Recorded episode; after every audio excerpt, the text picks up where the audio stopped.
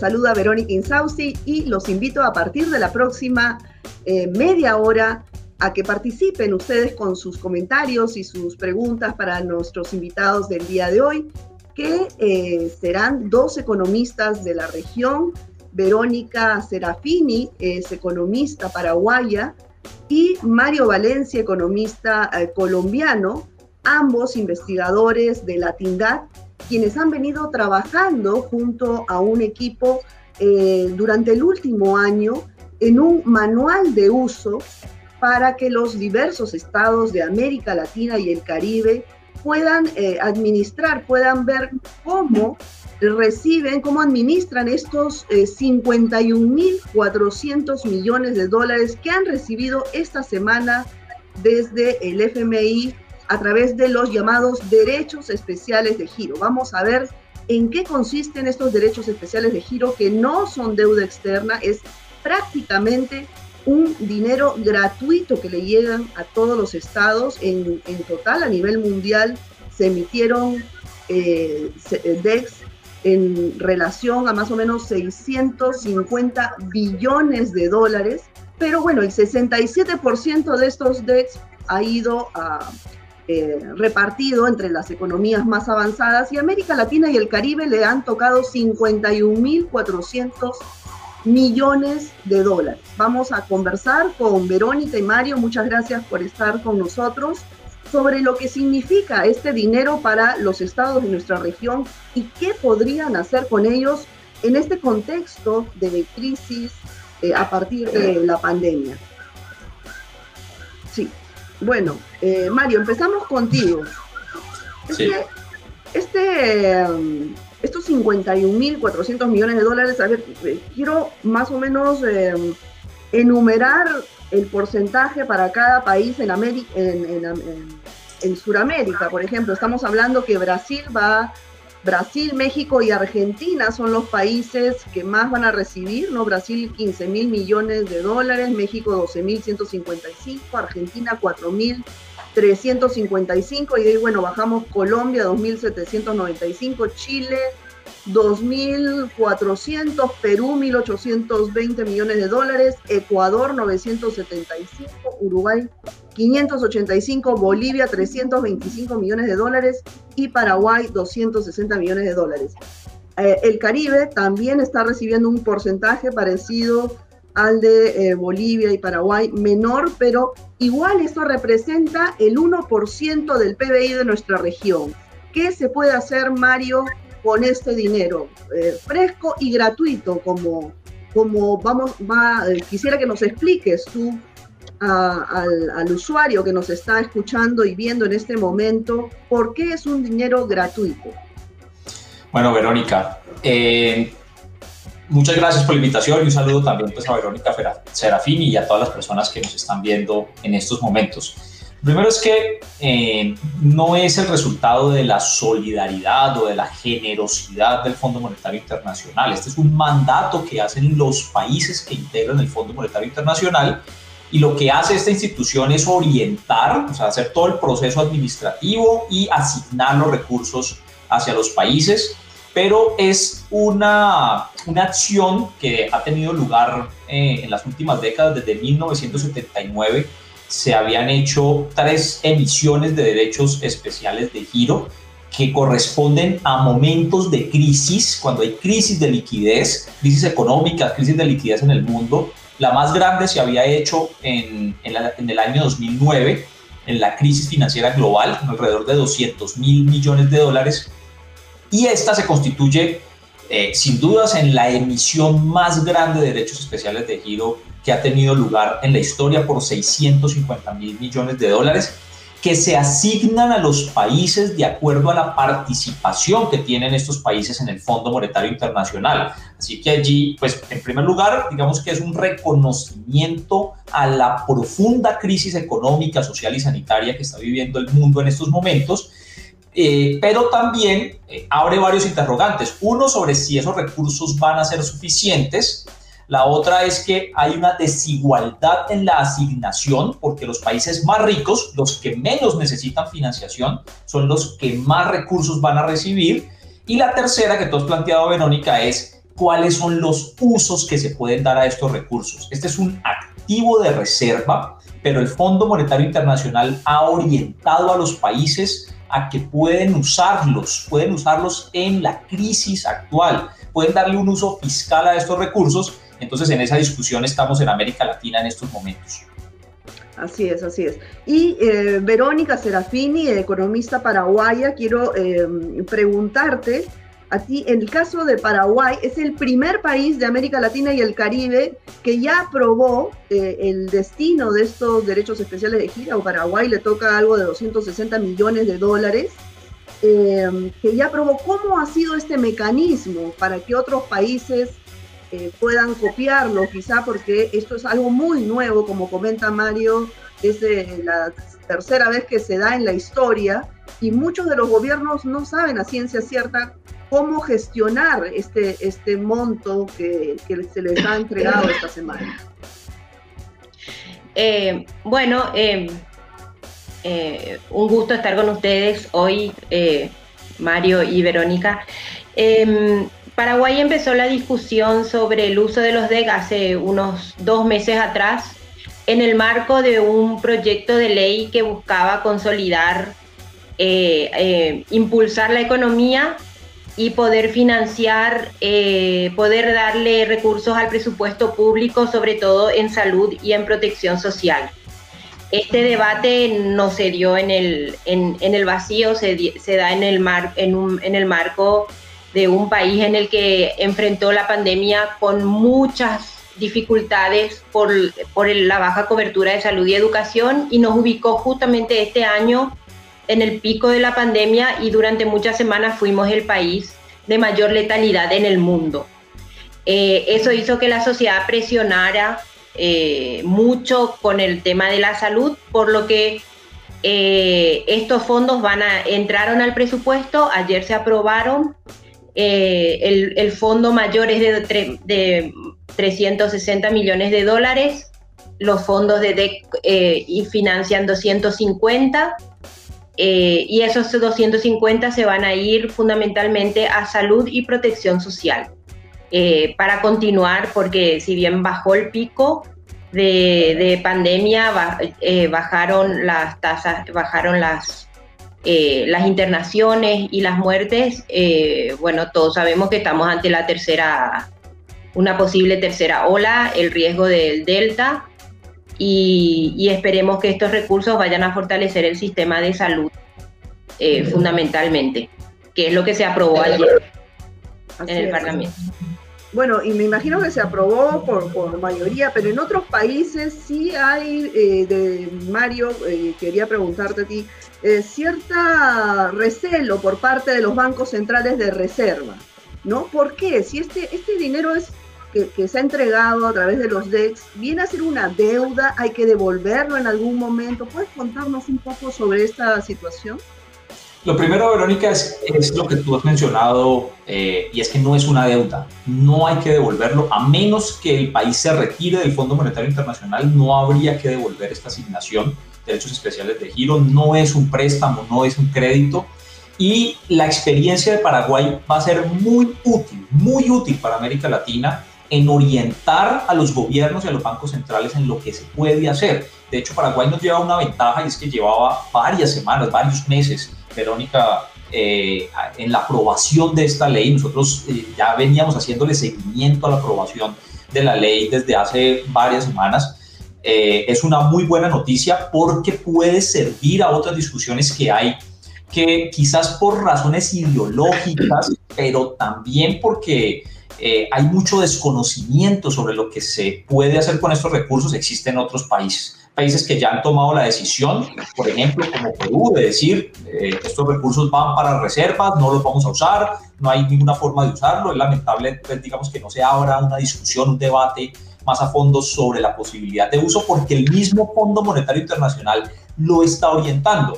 En otros países apenas se está dando también la discusión. México está diciendo deberíamos usarlos para pagar deuda y el Banco Central está diciendo no se puede porque la constitución no lo permite.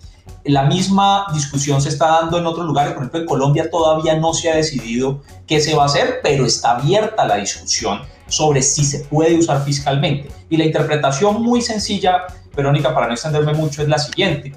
Eh, los recursos no pertenecen a los bancos centrales. El Banco Central es un administrador de las reservas internacionales de los países, pero estos recursos se asignan a los estados, a los países que integran el Fondo Monetario Internacional. No es un patrimonio de, los bancos centrales, así que los gobiernos pueden orientar a sus bancos centrales a que trasladen esos recursos hacia las cuentas fiscales. De, hecho, debieron haberlo, eh, debieron haberlo hecho antes de, que fuera la asignación, pero también existen mecanismos para que los bancos centrales puedan prestarle estos recursos a los gobiernos en condiciones muy diferentes a las que pudieran tener préstamos internacionales con otros organismos o en la banca comercial a nivel internacional, porque se entiende que es un préstamo interinstitucional entre instituciones de los mismos países que podría tener condiciones diferentes. Ah, eh, eso justamente es en lo que consiste el manual, tratar de explicar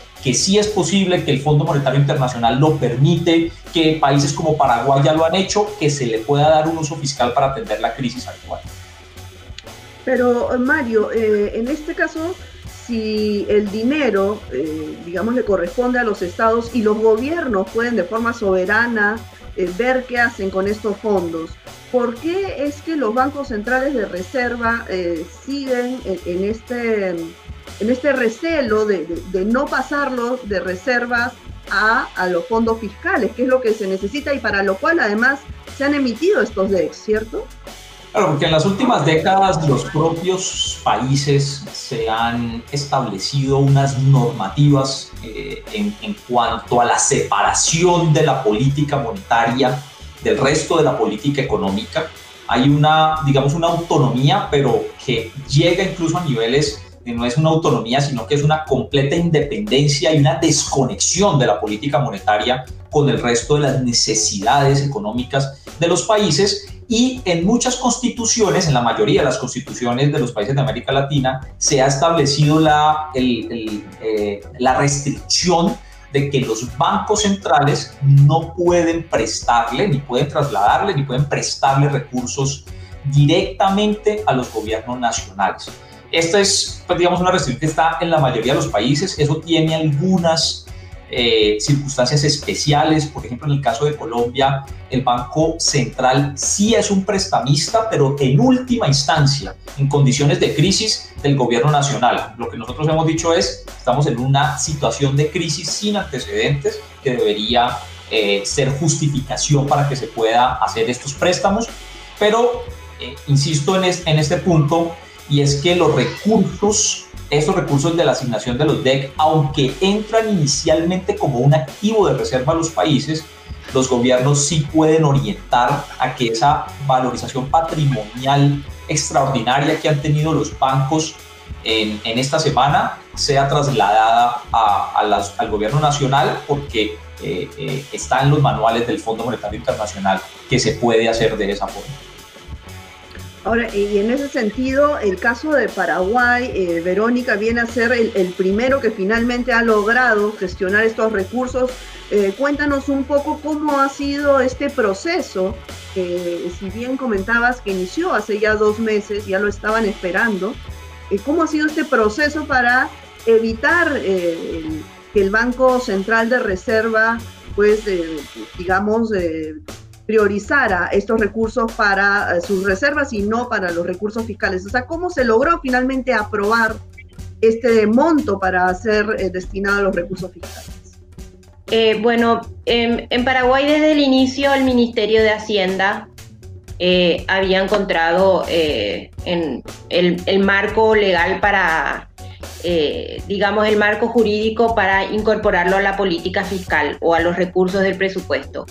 Aquí el, el problema mm, que surgió en, en, el debate parlamentario y en la ciudadanía era el sobre todo el desconocimiento del instrumento eh, y más que el desconocimiento, eh, la desconfianza en, lo que decía el gobierno en términos de que no era un, nuevo préstamo. Paraguay viene endeudándose mucho en los últimos años eh, y, y, sobre todo en la pandemia fue el país que más se endeudó en América Latina para enfrentar la pandemia. Hubo mucha corrupción en el medio de ese endeudamiento, entonces hay una, un rechazo social y desde el Parlamento a nueva deuda.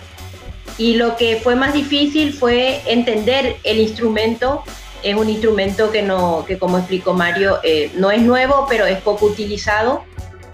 Y eso hizo que ah, hubiera resistencia tanto desde la sociedad civil que manifestó su, su incertidumbre, la prensa y de los propios parlamentarios. Entonces, eh, sí se hizo, hicimos un, un, esfuerzo de difundir información eh, de hablar con de, varios economistas explicaron el proceso eh, eh, se, tuvieron conversaciones también con, autoridades y gracias a, ese, a, ese, a esa discusión se logró disminuir el nivel de desconfianza, informar un poco más y bueno, finalmente después de, un proceso largo parlamentario, porque nuestro proceso es bastante complejo, va tenemos dos cámaras, va de una, se aprueba en una, va a la otra, si la otra modifica tiene que volver a la anterior, es decir, tiene sus vueltas.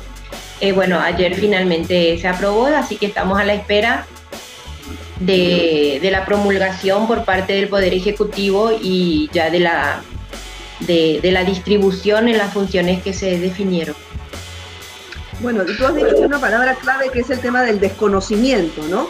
Eh, Mario, muchos países por desconocimiento eh, se van a quedar probablemente con estos DEX eh, en, los bancos centrales de reserva, pero quiero que nos cuentes un poco este manual de uso que, ha diseñado la TINDACH.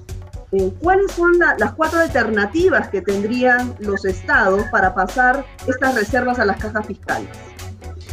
Mira, ya, ya se perdió una oportunidad que tenía que haberse dado antes de que se diera la asignación, o sea, antes del 23 de agosto, y era que eh, acudiendo o invocando el mandato constitutivo de, la, la, conformación de los países hacia el Fondo Monetario Internacional, como el Fondo Monetario Internacional eh, acepta a los países en, en, en su seno, eh, invocando este mandato, los países hubieran dicho, van a llegar esos recursos, esos recursos eh, pertenecen al país, no al Banco de la República, así que tienen que trasladarlos directamente a las cuentas fiscales. Lamentablemente este espacio eh, ya, ya se agotó porque ningún país lo hizo de esta forma. Los recursos hoy ya están en los activos de reserva de cada una de las cuentas de reserva de los países. De hecho, por ejemplo, en el caso colombiano, ya se refleja el director de política macroeconómica del Ministerio de Hacienda de Colombia, eh, ya anunció que las reservas internacionales del país se han incrementado. O sea que ahora sigue otros caminos. Los otros caminos son cómo se pueden trasladar esos recursos que ya están en las reservas, que eran, digamos que reservas extraordinarias con las que los países no contaban, cómo se pueden aprovechar como uso fiscal. También quiero mencionar, Verónica, que es importante eh, aclarar que hay países que sí necesitan tener reservas. Por ejemplo, Bolivia es un país que tiene un problema de reservas en estos momentos y, digamos que no contar con esas reservas también lo pone en una situación de fragilidad, de debilidad en, frente a prestamistas a nivel internacional. Así que podrían tomar esa decisión, sin embargo, eh, consideramos desde el punto de vista social y político que lo que necesitan los países en estos momentos son recursos, liquidez para poder comprar vacunas y poder dar la, atención sanitaria. Otros caminos entonces son que, como esos son recursos extraordinarios, una valorización patrimonial extraordinaria de los bancos, los gobiernos puedan pedir esos recursos como utilidades que se trasladan desde los bancos centrales hacia, el gobierno, hacia los gobiernos nacionales. Casi todos los países de América Latina, las utilidades de la banca central se trasladan hacia los gobiernos Así que el gobierno podría decir, como esos recursos usted no los esperaba, es una ganancia extraordinaria, trasládeme esos recursos como utilidades a las cuentas fiscales y otro camino es eh, el de préstamos interinstitucionales. Préstamos interinstitucionales es que los gobiernos le piden al Banco Central, dicen necesito liquidez, eh, eh, entrégueme liquidez y eh, se hacen condiciones pues, mucho más favorables que las que pueden tener otros créditos o líneas de crédito flexible del Fondo Monetario Internacional. Y también pues en algunos casos como se está contemplando en México y en Argentina podrían utilizarse estos recursos para pagarse deudas, ya que se tienen acuerdos con el Fondo Monetario Internacional, pues se podrían usar estos recursos para hacer parte de esos acuerdos pagando eh, eh, deuda que se tiene y haciendo que los países tengan menos necesidad dentro de sus gastos, menos necesidad de apropiar recursos para pagar ese servicio de la deuda, que también sería una alternativa viable para países que así lo consideren. Si de todas formas el presupuesto de los países se ve obligado a destinar recursos para pagar la deuda, pues un, un canje de deuda de estos DEC por deuda del Fondo Monetario Internacional podría liberar recursos de gasto público que pueden ser utilizados en la situación de emergencia. Claro, claro. Verónica, ¿qué, impacto crees que tú eh, crees que pueda tener estas 51.400 millones de dólares que, se han entregado a América Latina y el Caribe, ¿no? que representa el 1% del PBI? ¿Qué, ¿Qué, se puede hacer con este dinero? ¿Qué impacto concreto puede tener esto en, el ciudadano de a pie? Uf, eh, en un momento de crisis como este no hay duda de que, de que estos, estos montos para cualquier país son importantes. Eh, sean países como Paraguay que recibieron la menor cantidad de recursos o países eh, como otros que recibieron mucho más, de todos modos son recursos que hoy el mundo necesita, son fundamentales para salir de la crisis en la que estamos y sobre todo en la región en el que, bueno, nosotros vimos cuál fue el impacto negativo, eh, fue una, es una región que no pudo mantener eh, las políticas de distanciamiento social como hubiéramos querido para reducir el contagio, eh, sin, con una muy baja cobertura de protección social, altos niveles de, informalidad laboral, eh, sistemas de salud eh, fragmentados y segmentados en la mayoría de nuestros países, muy poco apoyo a las pequeñas y medianas empresas, que son las que absorben mayor cantidad de, empleo y que son las que tenemos que pensar que tienen que ser impulsadas para una recuperación económica que no solamente se, se vea en el PIB como un crecimiento del PIB, sino que se recuperen los empleos y sobre todo los ingresos. Y creo que una política muy importante que, por ejemplo, está siendo una de las más importantes en Estados Unidos es la política de cuidado. Eh, porque esta pandemia nos demostró que fue una crisis sanitaria y de cuidado, eh, igual que económica. Pero creo que es la oportunidad también de fortalecer eh, para la recuperación económica los sistemas de cuidado las políticas de cuidado de manera fundamentalmente para que las, mujeres puedan incorporarse al mercado laboral eh, en mejores condiciones que, anteriores, que las que tenían anteriores a la pandemia y, y, que los niños, niñas las personas mayores eh, tengan el derecho o, eh, a un cuidado de calidad. Y creo que también ahí está la, la, ese es un gran debate que tenemos que dar porque a veces hablamos de, por ejemplo, pedir, eh, enviar estos fondos a reserva para sacar nuevos créditos para infraestructura. Y ahí hay un área de la infraestructura que no hablamos, que es la infraestructura de cuidado. Entonces también tenemos que impulsar esa mirada. Si vamos a enviar a reserva para fortalecer la infraestructura, para la recuperación económica, ¿qué, infraestructura es la que necesitan los países? para tener un crecimiento más inclusivo, eh, reducir la desigualdad. Estamos en una de las en la región más desigual del mundo y no podemos volver la, a la, normalidad anterior. Debiéramos aprovechar esta, este escenario tan negativo para cambiar la situación de la región y transitar hacia un crecimiento mucho más inclusivo y, y, menos desigual como el que teníamos antes.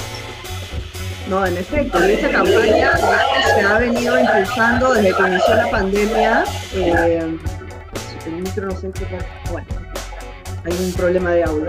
No, como le decía, esta campaña se ha venido impulsando desde que inició la pandemia, desde la sociedad civil, una de las organizaciones Latindad.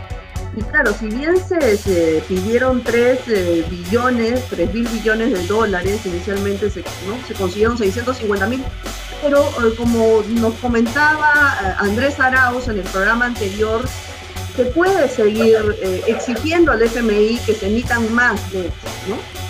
En ese sentido, Mario, eh, eh, desde Colombia, por ejemplo, organizaciones desde la sociedad civil, ¿qué incidencia política vienen haciendo para que estos DEX eh, sean utilizados? ¿De qué forma?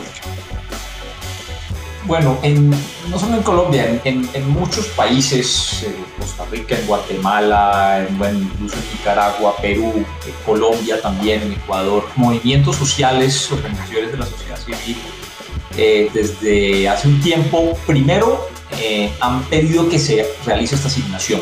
Se pidió que se hiciera por los 3 mil millones de, por, los 3 billones de, de, dólares, que implicaba, una asignación de ese monto implicaba una aprobación en el Congreso de Estados Unidos, que era muy difícil de lograr por la composición política en el Congreso, de, eh, en, el Congreso en ese momento mayoritariamente republicano y era muy difícil pues, que, que se fuera a dar esa aprobación.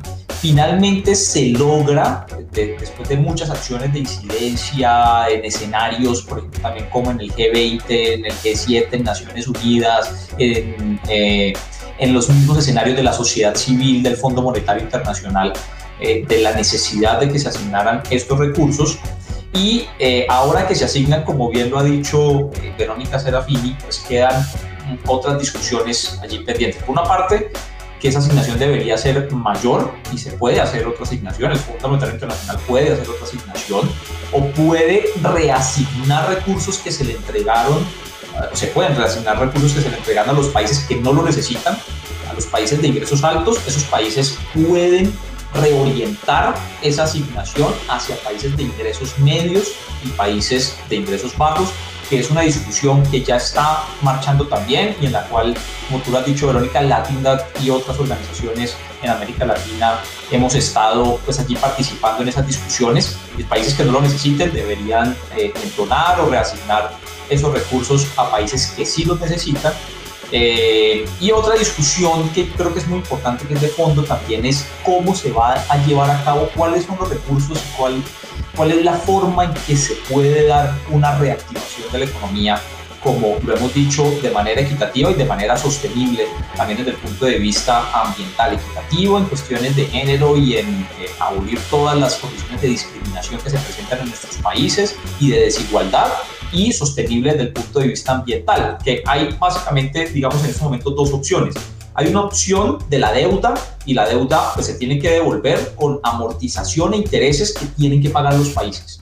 Y hay otra opción nueva de esta semana y es que estos recursos que no se tienen que devolver, la amortización tiene una tasa de interés muy baja, que es del 0.05%. Es una tasa de interés muy baja y esos recursos deberían ser fuente de inversión y de gasto social para que la crisis sea menos profunda que lo que está haciendo en estos momentos. Incluso CEPAL ha advertido que eh, América Latina podría enfrentar otra década perdida. Y para que eso no ocurra, pues necesariamente necesitamos más gasto, más gasto público, porque el gasto privado en estos momentos está muy lesionado, entonces necesitamos más gasto público y esta es una fuente, no la única, pero es una fuente de financiación necesaria para los países en estos momentos.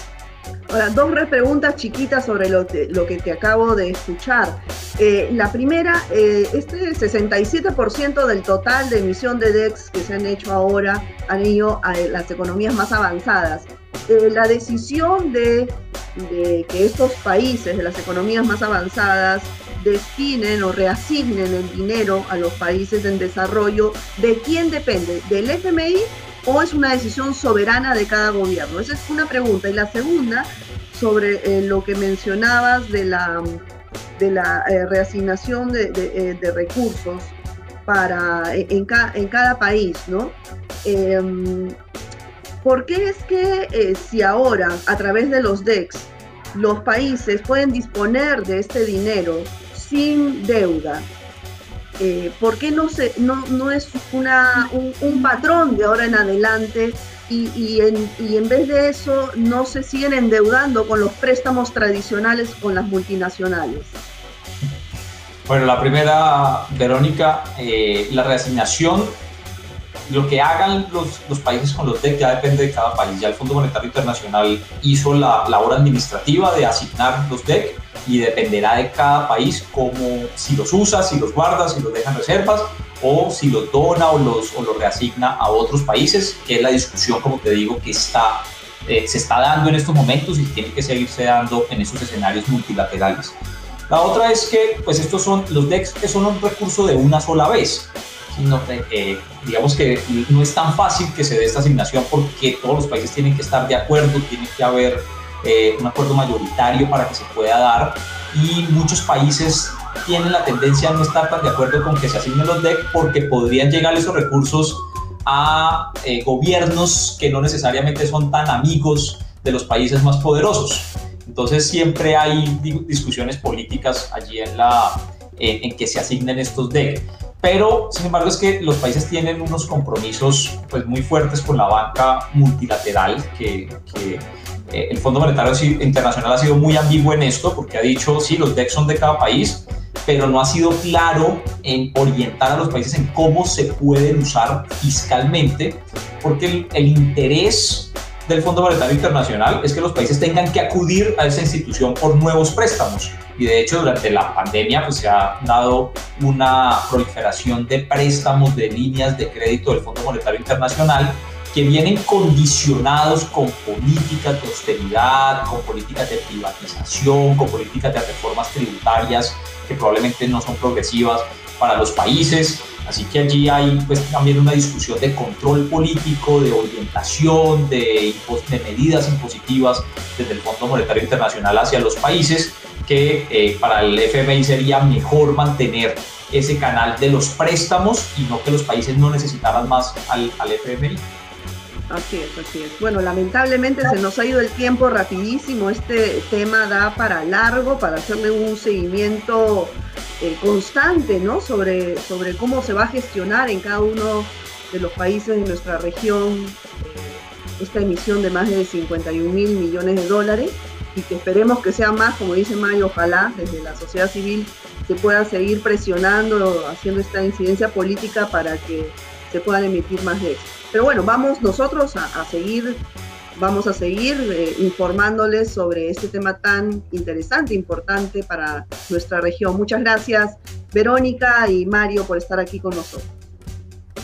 Gracias, Verónica. Bueno, muy bien, saludos. Chao, nos vemos.